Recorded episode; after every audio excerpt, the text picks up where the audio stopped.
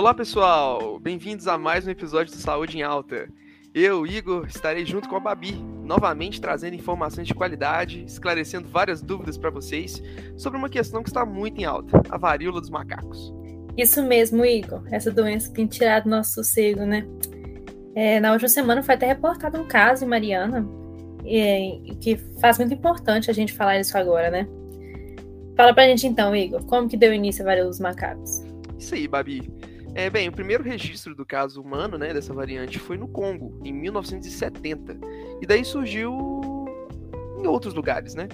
E agora, infelizmente, ela retornou, tendo como primeiro relato no Brasil um senhor de 41 anos que esteve recentemente na Espanha, que é um dos epicentros do atual surto da doença, que iniciou na Europa em meados de maio, mais ou menos. E desde esse caso, que surgiu em junho, até agora já temos mais de 200 infectados, sendo que a maioria destes se concentra em São Paulo. Mas, Babi, agora é com você. Explica pra gente o que é realmente uma varíola dos macacos. Então, é, a varíola do macaco era uma doença rara, mas ela é causada pelo vírus da varíola símia, que está relacionado na estrutura dele com o vírus da varíola que a gente já conhece. E por isso ele também causa um quadro semelhante, mas geralmente mais leve que a varíola. E uma curiosidade muita gente não sabe é que, apesar do nome varíola do macaco, os primatas não humanos, né, os macacos, eles não são reservatórios do vírus da varíola. E esse reservatório ainda é desconhecido. E, embora seja desconhecido, os principais candidatos são pequenos roedores, por exemplo, os esquilos nas florestas tropicais da África, principalmente na África Ocidental e na Central. Nossa, que interessante, Babi. E você sabe o que tem causado essa nova incidência? Olha, a gente consegue pensar na interrupção da vacina contra a varíola, né? É algo que me vem à cabeça. É, isso mesmo. E acredita-se que o aumento recente, né, de cerca de 20 vezes na incidência, seja exatamente por causa disso. E, além do mais, o aumento também deve ser ao fato de que as pessoas estão invadindo, né, cada vez mais os habitats dos animais que carregam esse vírus. E olha só, além disso, mais uma vez a gente se depara com a importância da vacinação, né? E Infelizmente, tem muita gente ainda que nega acreditar nesse método da prevenção, e ele já se mostrou tão eficaz. E é triste perceber que em todo esse cenário a gente ainda tem a questão que você falou do ser humano não respeitar o habitat natural dos animais. E isso acaba potencializando, sim, a transmissão da varíola dos macacos. Questões complicadas, né, Babi? E assim, agora falando um pouco mais sobre os sintomas, né? A forma clássica da varíola dos macacos em humanos começa com sintomas bastante comuns a várias doenças, né?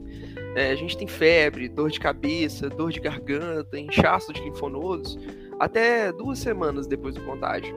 E é nessa etapa os sintomas são iguais aos de qualquer outra virose respiratória, né? Só com o surgimento de lesões de pele com bolhas, formando feridas depois de se romperem, é que podemos suspeitar da varíola dos macacos.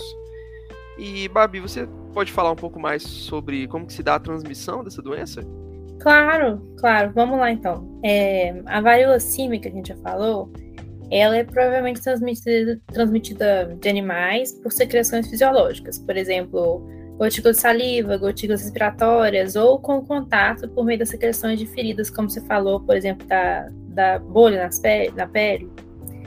E acredito também que a transmissão entre as pessoas ela acontece principalmente por essas gotículas respiratórias, que é por contato direto ou pessoal prolongado.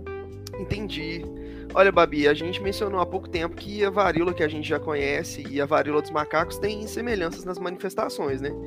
E eu acho importante a gente ver um pouco mais sobre as semelhanças e as diferenças entre as duas, sabe? É, acho uma boa. Até porque a varíola ela não é mais tão comum quanto ela já foi no Brasil, né? Muito pela vacinação. Então, muita gente pode não lembrar como que é o quadro clínico dela. Exatamente. Então vamos lá.